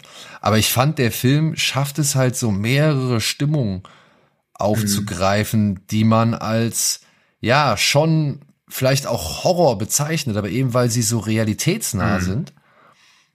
Oder halt, weil man das wirklich nur schwer ertragen kann, wenn zum Beispiel Hagen gegen einen anderen Kampfhund in einem illegalen Hundekampf geschickt wird, so, ja. Also das waren wirklich, wo ich gedacht habe, Alter, also klar, es gab manche Szenen, da hat man gesehen, dass Hagen da auf nichts, also auf, ein, auf eine Attrappe einbeißt mhm. oder sag ich mal drauf, äh, reinbeißt so. Aber es gab auch viele Szenen, wo die beiden Hunde halt wirklich echt miteinander sich da gekabbelt haben. Und ich muss echt sagen, das war jetzt im Nachhinein noch beim zweiten Mal, war das wirklich unangenehm zu anzuschauen, Mhm. so. Während dann andere Szenen, wo, wenn dann halt erstmal dieser Aufstand der Hunde irgendwie stattfindet, ähm, ja, halt wirklich saftig sind, ne? Also, wo dann halt auch wirklich mal irgendwelche Fetzen Mhm. fliegen. Also so. ich finde den auch echt gut. Also ich finde generell, ich probiere es jetzt mal, das Kornel Mundroschko. Also ich kann den Namen leider auch nicht aussprechen, aber eine sehr beeindruckende Filmografie hat. Also nach White God hat er diesen Jupiter's Moon gemacht. Und ja. Und dann den Pieces of ja, a Woman, und ne? Jupiter's Moon, also das Problem ist halt, dass der Film so komplett überfrachtet ist, sodass auch den kann man nicht uneingeschränkt empfehlen. Aber wer mal wissen will, wie Enter the Void und Children of Men als ein Film aussehen würden, ab dafür. Also die, die Kamera in dem Film völlig aus dieser Welt raus. Wie gut ist das Ja, aber auch, aber auch schon, aber auch schon bei White Ja. Dog oder White God. Ja, also da gibt es Bilder, wenn diese Hunde, diese Mhm. Hundemassen Ja. Durch diese menschenleeren Straßen rennen, das sieht sowas von geil aus, ja. Oder auch vorher gibt's schon echt so Szenen, wo ich gedacht habe, ey, wie haben sie das gemacht? Ja, war da wirklich jeder Hund irgendwie ja sicher bei diesem Dreh, beziehungsweise ist das wirklich, äh, ist jedes Tier irgendwie unbeschadet davongekommen, so, ja. Also das sind schon ein paar Szenen dabei, wo ich gedacht habe, oh, das ist aber schon Ja, der, der Weiß arbeitet nicht. immer mit hart an der Grenze. mit Marcel Reff als Kameramann zusammen, den wir natürlich von meinem und deinem Lieblingsfilm Assassination Nation und Euphoria kennen. Aber halt stellt euch die Euphoria-Optik vor, wenn es eher so, also das mag ich bei White God nämlich auch, dass der trotzdem so so naturalistisch irgendwie bleibt in diesem ganzen Setting. Also dass das gar nicht, das fühlt sich gar nicht nach Science Fiction oder nach sonst irgendwas an, sondern das ist halt einfach so. Ja, es, es hat einen übernatürlichen Ja, ja, Look genau, und wirkt ja. trotzdem real. Ja. also natürlich ist es teilweise stilisiert alles so, gerade wenn diese Hunde durch, durch in Zeitlupe durch so ein Wasserbecken Mhm. laufen, irgendwie in, in großen Massen. Aber trotzdem ist es dann so ein, so ein Bild, wo man sich am Ende denkt, fuck, ich möchte jetzt nicht da stehen und diese 200 Viecher auf mich zurennen sehen, so. Ja, also es ist einfach eine beeindruckende Menge an Hunden, die sie Mhm. da gefunden haben. Und die dann halt auch wirklich in, in fantastischen Ja, das Bildern da ich- irgendwie äh, Das finde ich zum. Beispiel beeindruckend, als wenn sich vier Hunde gleichzeitig bei Doggy Style hinlegen. Ja, also so das ist auf jeden Fall, das ist auf jeden Fall ein Tick, äh, Tick Mhm. äh, beeindruckender und bewundernswerter. Will ich gar nicht abstreiten. Ich sage nur, mich hat das bei Doggy Style überrascht, weil ich halt andere, sag ich mal, Tierkomödien kenne, wo sie halt auf deutlich mehr CGI-Arbeit vertraut Mhm. haben als bei Doggy Style. Ja. Ja. Und wo ich fast keine CGI-Arbeit wahrgenommen habe, also nicht zumindest was die Tiere angeht, das war halt bei White God. Ja, eben Und ich finde, der schafft Mhm. halt wirklich ein paar erschreckende Szenarien, aber dadurch, aber auch später im weiteren Verlauf des Films gibt's halt auch wirklich so ein paar Payoff-Szenarien, die ähm, gleichzeitig erschreckend sind und trotzdem nie wirklich die Sympathie zu den Tieren brechen lassen oder beziehungsweise es ist, man hat immer noch irgendwo eine gewisse Sympathie zu den Tieren und das ist, finde ich, das schaffen dann auch nicht alle Mhm. Filme. So, ja, also es gibt da noch zwei, drei, ich glaube, über die können wir jetzt auch noch mal äh, referieren. Äh, zum einen dieser, ah, der heißt auf Deutsch, der Tod kommt auf vier Pfoten, glaube Ich ich. würde gern, weil wir bei White God gerade waren und ich finde, der passt gut dazu, obwohl es eine Dokumentation ist, aber das Hauptthema von der Dokumentation ist so absurd, dass ich ihn trotzdem gerne noch erwähnen will, dieser Space Dogs. Ja, den hatten wir ja auch hier schon. Genau. Ähm, ja, Space Dogs wäre, glaube ich, auch der Film, den ich jedem empfehlen würde, der sagt, White Dog war genau mein Ding. Äh, Mhm. White God, Entschuldigung, ey. Ja. ist, Ich so finde ein- aber, also ist auch mies, dass man, dass ein Film über Dogs Gott im Titel hat. Auf jeden Fall. Also Space Dogs würde ich auch noch mal als äh, äh, Empfehlung aussprechen. A, weil er halt irgendwie auch so so surreal ist irgendwie und Mhm. gleichzeitig, weil er halt aber auch noch mal eine Spur erschreckender ist. Eben aufgrund der Tatsache, dass man ja auch echte Bilder da sieht. Ja. Und weil er ja auch dieses, also im Prinzip eine Dokumentation dürfte ja schon gar keine wirkliche Handlung haben, aber da wird einfach einer Legende nachgegangen, nämlich dass die, die Hündin Leica, die als erstes Lebewesen überhaupt ja ins Weltall geschickt wurde, natürlich dem sicheren Tod übergeben wurde dadurch. Aber es gibt eine Legende, dass sie als Geist zur Erde zurückgekehrt ist und in den Straßen von Moskau seitdem lebt und in, deswegen quasi die Straßenhunde von Moskau ihre Nachfahren sind, beziehungsweise Leica in ihnen weiterlebt und die Kamera geht halt einfach in die Hunde rein und beobachtet quasi aus den Hunden heraus, raus, die Menschen, wie sie da einfach so leben, zeigt aber auch, wie die Hunde sich da so benehmen und das Dokumentarfilm halt mehrere Monate mit diesen Straßenhunden zusammengelebt, bis die quasi als einen der ihren angenommen wurden. Und das ist halt das, also wir haben ja wirklich schon drüber geredet, ich suche auch gleich nochmal die Folge raus, aber das ist halt das, was ich mir vom Kino eigentlich erwarte, dass ich Sachen sehe oder auch Bilder sehe, die ich gar nicht wusste, dass die existieren. Also es war wirklich wie ein Fenster zu einer anderen Welt.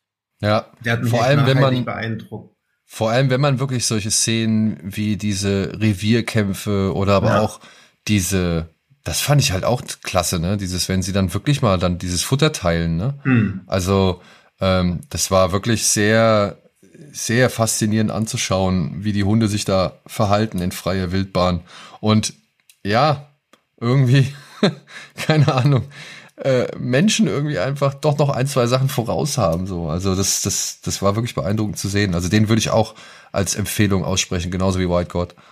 Und ja, ein Film, der es meiner Ansicht nach ebenfalls schafft, bevor wir jetzt auch mal auf die Speerspitze zu sprechen kommen, vorher, äh, der heißt auf Deutsch Der Tod kommt auf vier Pfoten. Ich weiß nur im Original, meine ich, der heißt im, im Original Man's Best Friend. Mhm. Und hier geht's um Ellie Sheedy, die im Besitz eines, was ist das? Ist das so ein Berner Sennenhund? Also es ist auf jeden Fall ein richtiger Koloss. Ja. Ja, also wirklich so ein richtiger Watz, wie man sich äh, so Lebensretterhunde halt vorstellt, die nicht Bernardiner sind. Oder ist das ein Mastiff? Ich glaube, das ist ein Mastiff. Ja, also es ist auf jeden Fall ein richtiges Vieh. Und sie muss halt äh, im Laufe ihrer, wie soll man sagen, äh, neuen Adoptivschaft muss sie feststellen, dass das Vieh ja, nicht ganz nett ist zu denjenigen, die auch nicht nett zu ihr waren. Laurie heißt sie im Film. Und ähm, der, der, naja, bringt dann halt reihenweise Leute zur Strecke, äh, die seiner Meinung nach äh, fies zu seinem Frauchen waren. Weil er genetisch manipuliert wurde. So Ach viel stimmt, kann man, glaube ich, verraten. von Anfang an eigentlich schon so böse oder böse gemacht. Aber genau, aber der ist halt, ist der ist halt, auch da ist er nicht böse von Natur aus. Nee, er ist nicht böse von Natur aus, er wurde böse gemacht. Und wenn man sich hm. den Hund anguckt, der ist eigentlich so ein riesen, riesen Teddybär, ja? ja. Aber gleichzeitig, ja, ist er kann auch eine richtig fiese Tötungsmaschine sein, die halt äh, auch ein paar echt, sag ich mal, saftige oder paar, paar ganz gute Szenen zur Folge hat. Also ich hatte den eigentlich relativ, ähm, also mit ein, ein, zwei wirklich guten Härten abgespeichert. Mhm. Ja, Eine den habe ich auch gesehen. Und wer ich nicht auch gesehen habe, der auch immer am besten wissen, völlig zurecht auftaucht, aber damals, weil ich noch ein naives Kind war, hat dieser White, äh, warte, jetzt habe ich den Titel vergessen. Ich war, du weißt den deutschen Titel? Äh, ja. Äh, oh. Der weiße Hund von Beverly genau, Hills. Genau, der weiße Hund von Beverly Hills. Den habe ich, ich weiß nicht, wie alt ich da gewesen bin, wahrscheinlich so acht oder neun und dachte so, okay, krass, irgendwas mit einem Hund. Und dann fand ich den Film aber so lahm, weil ich halt nicht begriffen habe, worum es geht. Und das ist halt so einfach darauf zurückzuführen, dass ich als Kind natürlich auch schon wusste, dass es Rassismus gibt, aber nicht wusste, dass sowas passiert. Denn bei White Dog geht's um einen Hund, der halt darauf trainiert wurde, nur schwarze Menschen anzufallen und um einen Hundetrainer, der versucht, diesen Hund wieder quasi das abzugewöhnen, abzutrainieren. Und aus heutiger Sicht, also ich habe den jetzt letzte Woche nochmal geguckt, mega Film. Und wie das Rassismusthema da behandelt wird, auch echt gut eingearbeitet. Aber so als Achtjähriger, wo ich so dachte, krass, da passiert jetzt ganz viel mit den Hunden. Ich war natürlich auch irgendwie froh, dass der Film nicht so hart war, weil das ja immer noch diese Zeit war, wo man gedacht hat, man hält alles aus, aber hat natürlich überhaupt nichts ausgehalten und war bei allem schon komplett verängstigt. Der rote Stier von letzter Einhorn war so das Maximum von dem, was man aushalten konnte. Aber ich habe diese Bedrohung im Film damals nicht begriffen. Deswegen ist mir der auch so hängen geblieben. weil ich so dachte, ach, ich verstehe gar nicht so das Problem. Aber, also, ich habe den auch mit sehr jungen, ich glaube, der lief ja im Fernsehen. Ja, ja. Ich meine, da war der ja. wahrscheinlich, der lief ja tatsächlich auch, glaube ich, im öffentlich-rechtlichen, wenn mhm. ich mich recht erinnere, so. Und mir, mir geht's da ähnlich wie dir. Ich habe den mit sehr jungen Jahren gesehen und den Begriff Rassismus kannte ich da nicht, aber ich kannte halt Menschen mit anderer Hautfarbe. Klar. Und mhm. mir hat in dem Film tatsächlich eigentlich nur gereicht, dass ähm, ja, dass dieser Hund darauf trainiert wurde, Menschen mit äh, schwarzer Haut oder mit dunkler Hautfarbe anzugreifen. Mhm. So, ja. Also das fand ich, ähm, hat so als Konzept für mich ausgereicht, ohne wirklich wissen zu müssen oder verstehen zu können, was Rassismus eigentlich alles umfasst oder im Kern eigentlich bedeutet. So, ja, ja ich habe das auch. Also natürlich hat mich das auch gegruselt. Ich habe diese Bedrohung begriffen, aber dieses Umtrainieren, also ich habe dieses, dass ich sie ihm abgewöhnen wollen, weil das ist ja ein Großteil des Films, zumindest in meiner Erinnerung damals gewesen. Jetzt, also als ich nochmal geschaut habe, habe ich natürlich schon erkannt, wie viele Layer da quasi drin stecken und wie viel Wut und ja auch Zynismus und schlussendlich auch Resignation. Ja. Also es wird ja noch einmal gesagt, dass dass Rassismus ein Gift ist und wenn ein Körper einmal von diesem Gift infiziert ist, kann man quasi die Leute, also das Gift kann man nicht mehr aus dem Organismus entfernen. Und, und das ist wirklich eine fiese, ja. ähm, das ist wirklich, ähm, ich habe den im Rahmen eines anderen Postcard Podcasts, bei dem ich letztens zu Gast war, der Film ist ja von 1982, ja. Ja, und da ging es um die besten Horrorfilme aus dem Jahr 82. Mhm. Und ich habe den mit in meine ähm, Favoritenliste gepackt, Absolut, so, weil ja. ich weil ähm, Samuel Fuller, der ist, glaube ich, der Regisseur von The Big Red One, mhm. äh, unter anderem, der hat den ja inszeniert. Und ich muss halt sagen, so im Nachhinein betrachtet, ich finde das, ich finde das für so einen kleinen Genrefilm, ne, den man auch wirklich nur daran sehen kann, so von wegen, ey, da ist ein Killerhund, der hat's halt auf äh, schwarze äh, Menschen abgesehen. Mhm. Ähm, kann man den ja auch fast nur so als in seinem in seinem in seinem Genre-Dasein irgendwie, sag ich mal, sich anschauen. Ja, ja, so, natürlich ja. auch als, als Dokument des Zeitgeistes und so. Genau, genau. Und, und dennoch schafft es der Film halt diese, diese, diese, ja, echt auch bedrückende mhm. Botschaft so, oder beziehungsweise es ist schon, das ist irgendwie niederschmetternd so, ja. Also du hast ja sowieso in einem mit einem domestizierten Tier immer die Gefahr, dass eines Tages das Tier doch noch mal durchbricht. Ja. Ja. Und hier hast du ein Tier nochmal zusätzlich so falsch domestiziert, ja, dass sowohl das eine wie auch das andere jederzeit passieren kann. Und die einzigen, die daran schuld sind, ja, sind halt nur wir, also beziehungsweise ist der Mensch. Ja. So, ja. Das macht's nochmal, das ist doppelt so fies eigentlich, ja. Das, das, der gesamte, das, wie der Film endet, mhm. das ist wirklich, ich muss sagen, das ist echt ein großer Schlag in die Magengrube. Der mag vorher seine, sag ich mal, eher, weiß nicht, uninteressanten Phasen haben oder nicht so spannungsgeladenen Phasen haben.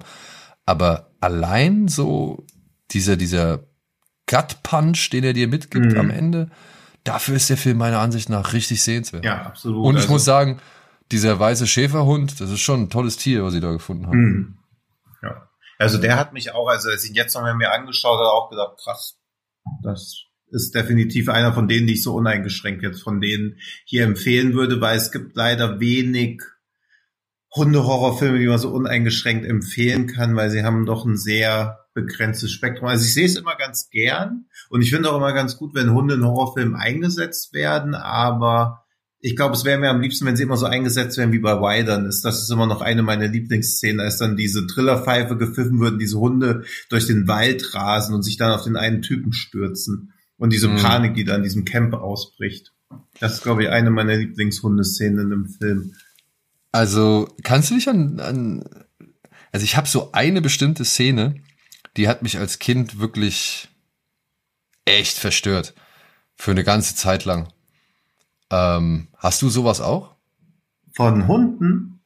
Ja. Muss ich mir überlegen, erzähl erst mal deine. Also, ähm, also beziehungsweise es gab zwei. Mhm ich muss kurz, da, da muss ich ein bisschen ausholen. Äh, tatsächlich, die Nachbarn meines Vaters, der, oder der, der Nachbar meines Vaters, mhm. der war früher Polizist. Mhm. Und der hatte einen Polizeihund noch. Ja, den hat er halt wirklich auch bei sich im Garten gehalten. Der hatte so einen eigenen, richtig großen Käfig. Mhm. Das war, muss man sich vorstellen, wie so eine halbe Garage mit, mit Gittertür halt. Und wir waren mal irgendwann bei dem zum Grillen eingeladen oder sonst irgendwas. Und das war ein ziemlich dunkler Schäferhund. Das habe ich noch in Erinnerung. Und ich habe halt den Fehler gemacht, bin halt zu nah an den Käfig ran. Mhm. Und der Hund hat halt wirklich durch diese Stangen einmal hindurch, ähm, hat er nach mir geschnappt und hat mich halt auch so ganz leicht überm Auge Oh, erwischt. Mhm. Also mit ein bisschen, mit ein bisschen, ähm, manchmal kann man die Narbe, also kann man sie noch sehen, so, wenn man ganz genau hinguckt. Mhm. Und das hat mich damals, ja, ich habe das gar nicht so richtig realisiert, ja. Also ich habe auch erst später gerafft, wenn der Hund nur ein kleines Stück nach vorne gekommen wäre, dann hätte er mich wirklich zu fassen gekriegt, Mhm. so, ja. Und dann wäre es, dann wäre es richtig schmerzhaft geworden, so. Es hat jetzt aber nicht unbedingt so sehr dazu geführt, dass ich vor Hunden Angst hatte, sondern eher vor diesem Moment im Dunkeln, wo der Hund sich befunden hat. Ich habe ihn ja gar nicht so genau gesehen, deswegen Mhm. bin ich ja so nah an den Käfig ran. Mhm. Der saß da halt in so einer schattigen Ecke Mhm. und ähm, kam halt dann eben auch aus dem Dunkeln dann so rausgesprungen und war halt ebenfalls eben dunkel genug, dass er halt nicht so aufgefallen ist. Das hat mich dann nachher, oder beziehungsweise diese Szene hat mich dann wirklich eingeholt, als ich mir die unendliche Geschichte angeguckt habe. Mhm. Weil da sitzt dieser, ja, was weiß ich, dieser Adjutant des Nichts oder dieser Botschafter des Nichts oder Handlanger des Nichts, Mhm. dieser Wolf, der sitzt ja auch so im Dunkeln und man sieht ja fast immer nur so seine Zähne und seine Augen. Mhm. Das hat mich, das war so ein äh, ähm, Moment, der mich gejagt hat. Und der zweite, das war anhand von Lucio Fulcis The Beyond, beziehungsweise Hm, stimmt, über dem ja. Jenseits. Da gibt es eine Szene, es gibt beziehungsweise im Film eine junge Dame, die ist blind, die hat einen blinden Hund namens Dicky, glaube ich. Ja, Dicky heißt er. Und der ist ein schöner Hund, ja, ist wirklich ein schöner Hund, äh, den die Dame da die ganze Zeit benutzt, weil sie halt eben, wie gesagt, blind ist. Und der wird, ja, vom Bösen besessen, von Dämonen besessen. Denn wie viele vielleicht ja wissen, geht es da um ein Haus, das auf eines der sieben Tore des Bösen steht und dieses Böse dringt nach außen und nimmt von allerlei ja, Menschen, Spinnen oder eben halt Hunden Besitz. Und es gibt da diese eine Szene, in der beißt Dicky seinem Frauchen ein wirklich überdimensionales Loch in den Hals. Und Regisseur Lucio Fulci nutzt diese Gelegenheit natürlich, um richtig schön wieder rumzumanschen. Und es wirklich, es ist eine Fontäne, die da rausspritzt. Und ich habe das viel, mit viel zu viel, also viel zu früh habe ich das gesehen. Und das war auch eine Szene, da ist mir A, ist mir richtig schlecht Mhm. geworden. Aber B, oh ja, die hat auf jeden Fall für so einen, Ich muss auch sagen, so einen kleinen Respekt, also für so einen wirklich äh, angstvollen Respekt gesorgt. ja, ich habe überlegt, mir ist leider keine Hundeszene eingefallen, aber dieses, was du gerade erwähnt hast, dass so, gerade wenn das in diesem Film, wenn es zu krass aussah, hat das bei mir trotzdem keine distanzierende Wirkung gehabt, sondern auch eher so eine verstärkende. Also auch so, ich habe die ein Zombie am Glockenseil viel zu früh gesehen und auch immer gedacht, ey ja, das sieht, so ist es nicht. Aber es hat es nur noch schlimmer gemacht.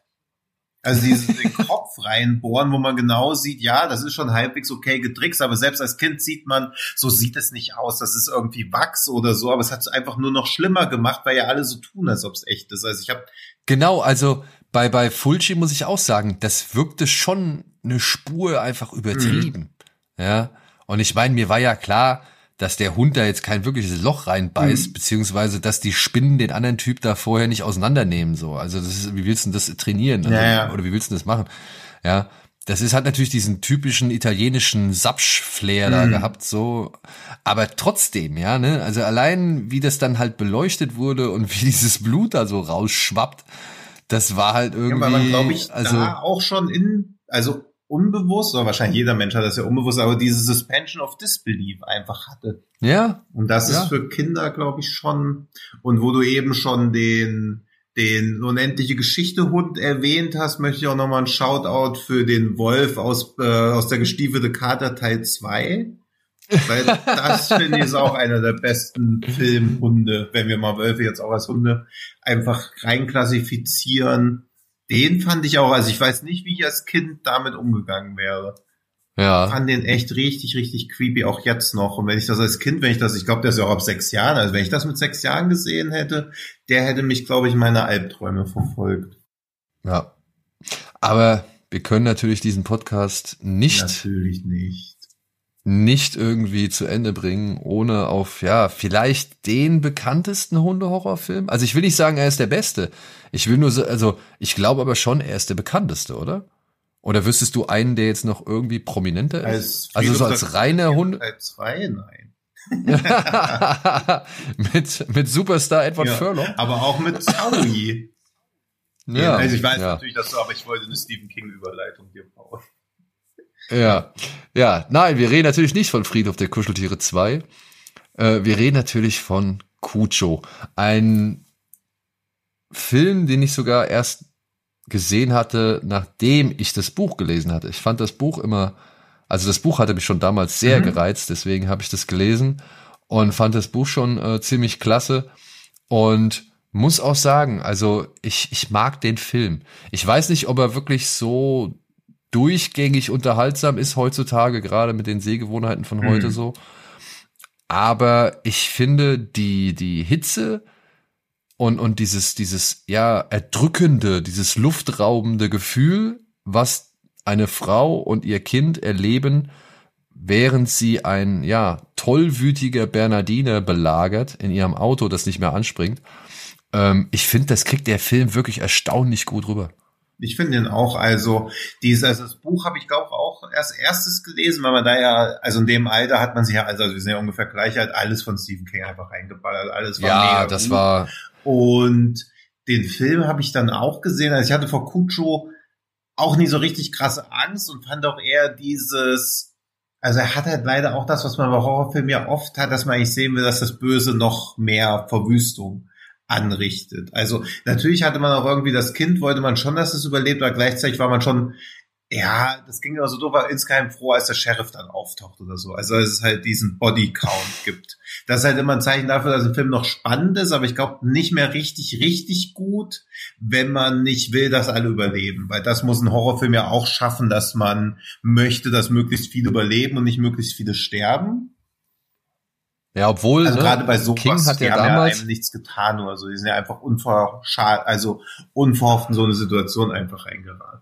Aber King hat ja damals schon eine Menge Kritik einstecken müssen dafür, dass er im Buch halt eben, Spoiler, es tut mir leid, aber im Buch hat King halt eben das Kind nicht überleben lassen. Ja, da hat er ja in äh, seiner da hat er, Biografie ich, geschrieben, dass er, dass er, also er hat halt an dem Buch geschrieben und nach zehn Seiten hat er gemerkt, dass mir das Kind quasi beim Schreiben weggestorben ist, weil er nicht wieder zu dem Kind zurückgekehrt ist.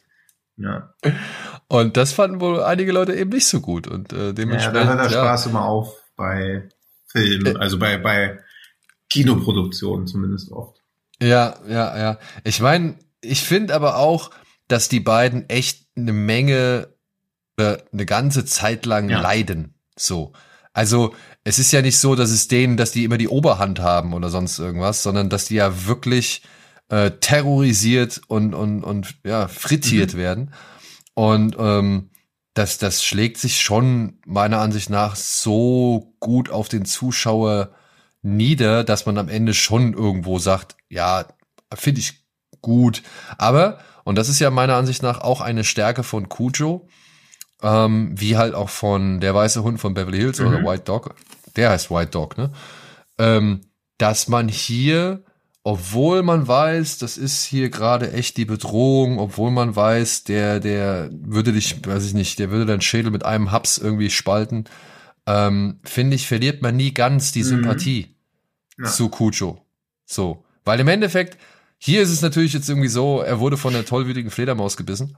Also ja, so, also es klingt so, weil ich mir auch immer, aber es ist auch, er schart da irgendwie so rum und die beißt ihm so in die Nase, Genau. oder? Also, also es ist schon, Ja, also es ist nicht, also in meinem Kopf stelle ich es mir immer richtig süß vor, aber im Film war es schon nicht niedlich. Aber Nee, aber, Ja. ne, es ist halt, es ist jetzt nicht unbedingt so unser Verschulden. Und äh, dennoch, ähm, ja, finde ich es halt gut, dass man nie so ganz die Sympathie zu Cujo verliert. Ja, auch wenn es im Gegensatz zum Buch hier nochmal dieser, diesen berühmten, äh, ja, der Bösewicht steht oder das Böse steht nochmal Mhm. auf Moment gibt, den es im Buch Ja. gar nicht gibt. So. Aber im Buch gab's auch, wie beschreibt King das so schön, Bettlaken, die man vor Sperma in die Ecke Ja. stellen konnte, glaube ich. Ähm, Die gibt's im Film auch nicht. Also dementsprechend, so hat alles auch seine guten Seiten. Aber ich finde auch hier ähm, bei Cujo haben sie es meiner Ansicht nach eine ganz, also ganz gut geschafft, sowohl mit Puppen als auch mit echten Hunden. Ich glaube, vier oder sechs Bernardiner mhm. waren, glaube ich, äh, für den Dreh zuständig. Ähm, und halt sogar Leute in Kostümen, mhm. wenn ich das richtig in Erinnerung habe, oder beziehungsweise wenn ich das richtig gelesen habe, ähm, haben sie dann doch die Illusion ganz gut geschafft von diesem, von diesem kraftvollen Wesen, was sich da versucht, irgendwie mit aller Gewalt Zugang zu diesem Auto zu verschaffen, so. Also das, das fand ja, ich immer beeindruckend. Es gibt ja diese, also es ist eine sehr konstruierte Fan-Theorie, aber wenn man sich auf sie einlässt, ergibt sie erstaunlich viel Sinn, weil dieser Sheriff, der stirbt, ja dieser Sheriff Bannerman, der in Dead Zone mit Christopher Walken, ja Christopher Walken dabei hilft, diesen Castle Rock Strangler festzunehmen. Und Cujo als Roman setzt wohl die Möglichkeit in den Raum, dass Cujo die Verkörperung von dem Mörder ist, dass nämlich durch diesen Fledermausbiss dieser Mörder in ihn rein ist und dann hat er nämlich die Rache an dem Sheriff genommen. Ja, und Sheriff. Ja, und so schließt ja, sich der Kreis. das ist so ein großes, also eine der großen Gaben von Stephen King, dass er diesen Castle Rock Mythos beziehungsweise diese Stadt so weiterleben lässt. Der Sheriff taucht halt noch auf in Need for Things, Dark Half. Da wird er erwähnt bei The Body, also bei Stand By Me ist er noch Constable, wird er später befördert. Das ist irgendwie ganz schön, dass er quasi in Dead Zone spielt eine tragende Rolle. In Kutsche stirbt er relativ zu Beginn, aber in fünf nachfolgenden Stephen King Werken tritt er immer noch auf. Also das finde ich ganz schön, dass so Leute nicht vergessen werden, sondern immer noch erwähnt wird, dass das der und der Sheriff war, der durch Cucho umgebracht wurde, weil das immer diese, also mir hat das als Teenager echt richtig viel bedeutet, dass dieses Castle Rock Universum, dass das alles so, ja, so. Ja, eins der ersten Universen, ja, genau. mit dem man so tun hatte, ne? Also ich meine, ja. Ja, weil man hat ja immer viele Sachen ähm, wiedergefunden in den Romanen. Ne? Brennen muss Salem ja. in ja, oder auch einer der Schuhe in von der dem dunkle kind Turm. aus Friedhof der Kuscheltiere, was dann glaube ich bei dem Tommy Knockers dann irgendwie wieder auftaucht. Also viele so kleine Details. Wahrscheinlich hat man viele auch gar nicht mitbekommen, aber ja, oder war das war das nicht auch bei Tommy Knockers? Ist Talisman Tommy nee, Knockers? Talisman ne? ist oder? Talisman, glaube ich. Okay, dann war es, glaube ich, bei Talisman, wo einer durch Derry fährt und da steht so, ja, ein Clown am Straßenrand ja. oder so. Ja, also äh, solche Sachen, das waren diese Easter Eggs, die man halt noch nicht so wirklich als Easter Eggs kannte. Ja, das fand ich auch. Ja, beziehungsweise war war das ja so das Sinnvolle von Easter Egg, weil dadurch ja ein glaubhaftes Universum entsteht. Also dass quasi dann so diese, dieser Clown eben nicht nur von den Kindern gesehen wird, sondern auch von jemandem, der, der das Glück hat, durchzufahren. Ja. Also wer weiß, was der Clown mit der Person gemacht hätte, wenn sie da einfach angehalten wäre. Gut. Es wurde halt ein bisschen schwierig, als er angefangen hat, sich selbst in seine Romane zu schreiben, aber da. Ja, ja, gut, das, aber. Das hatten wir ja schon mal. Mehrere gute Jahrzehnte. Ja. Apropos ja. gut, äh, Stephen King bezeichnet Cujo ja auch als eine der besten Adaptionen, die jemals zu mhm. seinen Werken gemacht worden sind. Ja. ja. Und da würde ich tatsächlich ausnahmsweise mit ihm ein bisschen mitgehen. Also ich finde, Cujo ist ja jetzt nicht der allergrößte Film so, aber als kleiner, dreckiger, ja, Direct-to-Video-Reiser, so finde ich, mhm. ist der schon ich glaube, der war im Kino. Ich weiß nicht, ob der hierzulande im Kino war oder in Amerika im Kino lief. Aber also Amerika auf jeden Fall. Hier ist eine gute Frage. aber ähm, ich habe den halt nur auf VHS kennengelernt und das ist für mich so ein, mhm. ja, einfach ein, ein guter, nehme ich aus der Videothek mit Film. So. Der dann auch noch meiner Ansicht nach eine gute Stephen King-Verfilmung ähm, geworden ist, weil er halt ziemlich viel von dem verdichtet, was der Roman halt erzählt. Und wir haben eins der ersten Werke von Jan de Bond als Kameramann. Stimmt, das kommt noch hinzu. Ja. Das kommt noch hinzu. Und, also man kriegt es halt leider nicht mit, aber es soll ja so an extrem heißen Tagen spielen, weil sie ja mit dem Sohn auch fast im Auto erstickt, weil es so heiß ist, aber es hat wohl die ganze Zeit geregnet und das hat alles Jan de Bond so hingekriegt, dass es halt, dass man es nicht mitkriegt. Und ich meine, wir wissen ja, was er vorher schon gemacht hat mit Tieren, ne? Also hatten ja. wir ja auch schon hier Raw. Ja, stimmt. War ja sein sein Erstlingswerk beziehungsweise sein erster mhm. äh, Auftrag als Kameramann. Da musste er mit großen Katzen sich rumschlagen beziehungsweise äh, sich beißen, kratzen und aufreißen lassen. Und mhm. jetzt äh, geht er direkt weiter zu dem Bernardiner, auch nicht schlecht so. Also ich glaube, wenn es um Tiere ging, hieß es ja hier, der Bond ist unser Mann. Ach, Dings, am Anfang des Buchs steht ja, also ich habe gerade nochmal nachgelesen, das Ungeheuer stirbt nie. Im Sommer 1980 kam es wieder nach Castle Rock. Ja. Also kann auch so ein Übersetzungsding sein, dass das Ungeheuer stirbt nie quasi einfach nur, dass das Grauen immer wieder zurückkehrt und gar nicht dieser Frauenkiller aus Dead Zone gemeint ist. Aber das ist wohl, worauf diese Fan-Theorie basiert. Wenn man genug ja. Zeit Ja, eben, also wenn man da so drüber, also wenn man das einfach so hinnehmen will. Dann machen wir noch ein paar im Schnelldurchlauf, weil der Hund aus, das Ding aus einer anderen Welt. Ist natürlich. Ist ist halt dann kein Hund mehr so wirklich, aber es war mal die Uhr. Also aber er, er ist ja ein wichtiger Bestandteil für das Gefäß. eben. Ja, genau, ja. also ohne ihn wird's ja nicht losgehen. Also deswegen. Ja, genau, deswegen. Also äh, auch ihn brauchst und er verwandelt sich ja auch in was Gutes. Ja. Dann gibt's noch diesen Zoltan-Hund von Dracula, der 1977 entstanden ist. Den habe ich mir auch letzte Woche angeguckt. Ja, also ich glaube, das ist so eine kuriose Randnotiz, weil da, glaube ich, alle verzweifelt waren, weil sie so viele Dracula-Filme schon gemacht haben und sich so gedacht haben, okay, wir müssen irgendwas anderes machen. Aber ein Vampirhund, also das bringt's nur echt nicht. Ja. Also, ich mochte, ich mochte immer die Rottweiler von Das Omen, die fand ich cool. Ja. Die hatten mhm. immer so einen coolen, bewachenden äh, Charakter, so, das fand ich irgendwie geil. Und ich mochte aber auch bei James Bond, bei Moonraker, da hat er auch so zwei schöne Dobermänner, die auch immer so auf den Fingerschnitten gehören, ja. äh, gehorchen.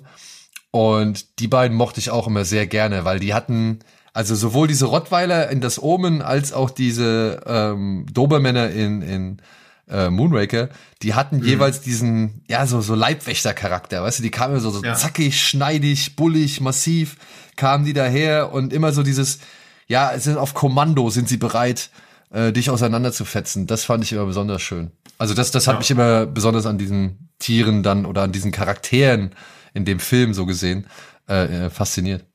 Ja. So ähnlich geht's mir halt auch mit diesen Höllenhunden aus Ghostbusters, die ich auch als, das war das Einzige, was ich bei Ghostbusters gruselig fand, weil die für mich nicht wirklich als Hunde identifizierbar waren, sondern die sahen aus wie einfach so wie so Dämonen für mich damals als Kind, beziehungsweise als ja, Teenie. Gut, wenn, wenn, wenn Bill Murray nicht sagen würde, oh gut, na schön, ist sie eben ein Hund, hätten wir jetzt auch nie gesagt. Oh, beziehungsweise Rick Moranis sagt ja, ja auch nochmal, ja. äh, wer hat den Hund mitgebracht? Aber ich muss sagen, ich fand immer nur die Szene wirklich unheimlich, in der Rick Moranis in den Schlüsselmeister verwandelt wird. Mhm. Weil da, ich fand das immer so, das war so ein richtig auch so zynischer Kommentar von Reitman, wie dann die Leute in dem Restaurant da irgendwie alle weiter essen und nicht auf ihn mehr achten, beziehungsweise. Stimmt, das hat mich als Kind immer irritiert, wenn es die anderen nicht mitkriegen, wenn irgendwas ja, passiert ist. Ja. Ähm, das, das fand ich, das war, das war so der, der unheimlichste Moment mit diesen beiden Viechern, Dämonen, ja. Höllenhunden, wie auch immer. Ja. Dann die Hunde aus Resident Evil fand ich immer cool. Ja, die fand ich nicht. Also das Beste am Film. Aber ja, dann noch Special Shoutout für Precious aus Schweigende Lämmer. Gut. ja. Ja. Das ist kein böser Hund, aber er reitet sie auch einmal in die Scheiße rein, also dann so komisch jault oder fiebs. Deswegen also, und er ist so niedlich. Und ich finde, er macht es dadurch halt noch so gruselig, weil jemand wie Buffalo Bill halt diesen kleinen unschuldigen Hund so abgöttisch lieben kann, aber für Menschen halt nichts übrig hat. Also er ist eine ganz gute Verstärkung oder eine ganz gute Klarmachung, wie evil Buffalo Bill eigentlich ist. Ja. Und dieses Bild, wie er von oben ins Loch reinguckt, das hat mich auch lange verfolgt. Ich habe im Zuge der Recherche für diese Folge habe ich noch bin ich noch einen Film gestoßen, den kannte ich bislang noch nicht, aber der hat mich irgendwie interessiert, weil ich auch den Hund interessant finde. Der weicht ein bisschen von dem Schäferhund Knuddelschema ab, das so viele, mhm. sag ich mal, Horrorhunde haben. Ne? Also ich meine, man kann ja wirklich sagen, Cujo, guck dir den an. Also der, der, der Hund sieht ja von vornherein eigentlich eher aus, als könnte er keine Fliege was zu Leide tun. Genauso mhm. wie bei Man's Best Friend, der Mastiff, mhm. das sind ja alles knuddelige, ja. eigentlich knuddelige Hunde, genauso wie Hagen. Hagen ist ein Hund, der sieht ja eigentlich wirklich so ja. süß und, und, und auch wirklich, ne, hier nochmal bei White God äh, erwähnt, was Hagen für ein toll dressiertes Tier ist. Also oder ein erstaunliches, weiß ich nicht, äh, gelehriges Tier ist so. Also was der mhm. Hund da alles macht ähm, das das finde ich auch wirklich beeindruckend. Und er sieht halt wirklich schön aus. Er sieht halt wirklich einfach, es ist ein schönes Tier. Ja, aber ich habe im Zuge der Recherche einen Film noch entdeckt namens Baxter. Das ist wohl mhm. ein französischer Film okay. über eine Dogge oder ein Bullterrier. Ja, ein mhm. Bullterrier. Und der, der mhm. sieht halt, der sieht halt komisch aus. Ja, ich habe dieses eine Bild gesehen was heißt komisch, aber der hat halt irgendwie eine ganz andere Präsenz als eben so viele schöne, ähm, ähm, flauschige Hunde, die wir bislang, sage ich mal, hier besprochen haben. Und den möchte ich mir jetzt gern nochmal irgendwie organisieren. Ich weiß nicht, wo es den gibt. Das werde ich erst irgendwie nach dieser Aufzeichnung in Erfahrung bringen können. Mhm. Aber auf den bin ich ein bisschen gespannt. Ja, da ziehe ich mir jetzt auch gleich nochmal rein. Und ich habe auch noch eine Hundefilmempfehlung für alle Fans des etwas abseitigeren Films, das Karate Dog aus 2004, wo einfach ein Hund sowohl Polizist ist als auch Karate-Großmeister und halt auch richtig Karate kämpft mit allem, was CGI-technisch 2004 so möglich war. Und sein Partner ist Simon Rex aus Red Rocket. Und oh. allein das, also dieses, also hätte, wäre das nicht gewesen, hätte ich nicht reingeguckt und ich bin auch froh, dass ich ihn damals nicht gesehen habe, weil es halt schon ein richtiger Müll. Also das ist schon, aber so die gute Art von Müll, also so Howard die Ente Müllmäßig. Okay. Und dann noch seinem Rex so vor, vor 20 Jahren sehen und diese merkwürdigen Kung-Fu-Moves, und wie unbekümmert der Film einfach so rangeht. Da ist halt einfach ein Hund, der Karate kann und mit allen Menschen sprechen und in irgendwelchen Fällen ermitteln. Und es ergibt nie irgendeinen Sinn, warum nicht einfach zwei Polizisten ermitteln. Also warum dieser Hund mit ermitteln muss. Und Chevy Chase hat ja viele schlechte Entscheidungen getroffen, aber da dem Hund seine Stimme zu leihen, dürfte zu den Top 10 gehören. Also es ist ein sehr, sehr okay. bizarres Werk. Aber bevor wir jetzt, bevor Spaß, wir jetzt am Ende noch bei, gemacht bevor wir jetzt am Ende noch bei Airbud landen, äh, ja, würde nee, ich sagen. Das, ähm, das darf nicht passieren. Und wir haben bestimmt wieder zwei oder einen krassen Hundefilm vergessen. Ja, mit Sicherheit, Deswegen. mit Sicherheit. Also wir bitten um Verzeihung, falls dies der Fall sein und sollte. Um Kommentare. Ach, wegen den. Aber ich kann mich beim besten Willen nicht mehr dran erinnern an den Vampirhund aus Blade 2. Aber das Bild sieht so mega gut aus. Das scheint ein Chihuahua oder so zu sein, der so ein krasses Vampirmaul hat. Es sieht mega gut aus, aber ich kann. Das, das muss eine Delete Scene sein. Ich habe Blade 2 wirklich sehr oft gesehen. Ich kann mich an kein Chihuahua. Kann mich nicht. Nein, Blade 2 Vampire Dog, doch, das habe ich in der Liste gefunden. Such mal nach Blade 2 Vampire Dog. Also in Pomeranien. Also vielleicht ist das eine Delete Scene oder ist es aus Blade 3? Aber das sieht mega funny aus. Und ich glaube auch nicht, dass ich das vergessen hätte, wenn ich das gesehen habe. Aber ich habe Blade 2, glaube ich, nur einmal gesehen oder so. Das ist Blade 3. Ja. Das ist ja Ryan Gosling, der, äh, Ryan Reynolds, der daneben ihm liegt. Ah ja, okay. Gut, dann ist es Blade, ist, dann ist es Dings Blade Trinity. Aber ja, das wie ist, lustig das aussieht. Ja, das muss dann aber original eine Szene sein, die ich nie gesehen habe. Ich habe Blade 3, 3 ähm, muss ich gestehen hier, oder auch nicht, ähm, habe ich nie komplett gesehen. Immer nur ich so. Schon, aber habe ich wohl vergessen. Aber dieses Blade 3 Vampire Pomeranian Video ziehe ich mir jetzt gleich nach der Folge mal rein, weil das Bild sieht echt mega gut aus. Aber ich habe nur Erinnerungen dran, deswegen hatte ich es auch nicht erwähnt. Aber ist in zwei Hundelisten immerhin erwähnt worden. Naja. Ja. Naja. Aber vielleicht gibt es ja noch den ein oder anderen Film-Horror-Hund, beziehungsweise bedrohlichen Hund oder außergewöhnlichen Hund oder weiß ich nicht, äh, den ein oder anderen Film, in dem sag ich mal, Hundehorror äh, ein großes Thema ist, den wir hier noch nicht erwähnt haben, dann wären wir natürlich dankbar, wenn ihr uns ja den ein oder anderen Tipp gebt. Und äh, ja, bevor der Tipp kommt, Bestiality steht schon auf meiner Watchlist. Oh, jetzt äh, aber den habe ich immer noch nicht gesehen hier in den Trivias zu Blade Trinity auch schon, wo man schon hätte merken können, dass es mit Ryan Reynolds keinen guten Weg geht, weil dieser Hund sollte eigentlich ein Dobermann sein, aber er hat dann David S. Goya dazu überredet, doch was Lustigeres zu nehmen. Mhm. Okay, auch da war Ryan Reynolds schon am Abdriften. Ja, ja, er hat auch nicht immer die besten Entscheidungen ja, getroffen. Weil was Blade ja unbedingt gefehlt hat, auf jeden Fall war ja mehr Humor. Das hat ja den ja. ersten Teil so gut gemacht, dass der so lustig war. Ja, ja, das wollten wir alle sehen. Ja. Und den zweiten Teil auch. Ja, absolut. Das äh, hat auch, da war auch so viel Humor drin, ja. dass wir uns gar nicht halten konnten vor Lachen. Deswegen, das immer, immer ich Erfolgsrezepte ja, ändern. Ich bin ja äh, großer Verfechter der These, dass Blade 2 besser ist als der erste. Da würde ich jetzt nicht mitgehen, aber auch dich nicht für anspucken, wenn wir uns das nächste Mal sehen. Und das werden wir Ja. schon am nächsten Donnerstag. Oder wie Äh, ihr sagt, vor drei Tagen. Äh, Genau. nee, es sind sogar mehr, oder? Äh, weiß ich nicht. Wir kommen ja- Freitag, wir Samstag, Sonntag, Montag. Jetzt habe ich mit den Fingern die Tage gezählt. Ja, vier Tage Ja. halt. Vier Tage, okay. Vor vier Tagen. Ja. Also, ihr habt das Mindestens vor vier vier Tagen Tage. schon gesehen, Ja. aber jetzt dürft ihr euch darüber freuen, dass dies davor aufgezeichnet worden ist. Und wer weiß, ob wir, ja, vielleicht noch Freunde sind in vier Tagen. Ja, eben. Vielleicht war Vielleicht das ja die letzte Folge. Ja, Ja. Vielleicht spuckst du mich ja doch an. Ja. Das alles werdet ihr erfahren, wenn wir uns beim nächsten Mal wieder hier zusammenfinden sollten. Vielleicht auch nicht. Vielleicht auch doch.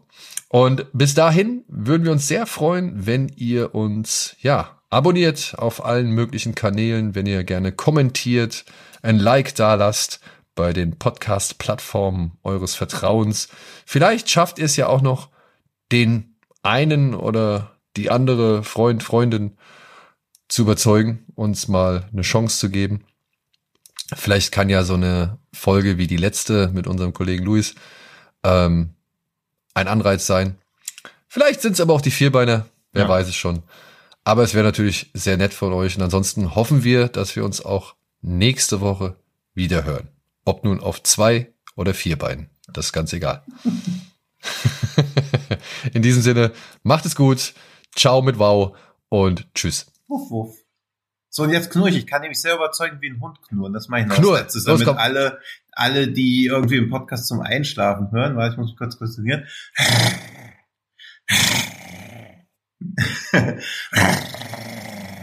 Okay. Manchmal kleinere Hunde drehen sich dann immer so ein bisschen erschrocken um. Aber gut. Also falls ihr euch jetzt erschrocken umgedreht habt, seid ihr auch kleine Hunde. Das kann ich euch noch mitgeben, die Nacht. Tschüss. Gute Nacht. Tschüss.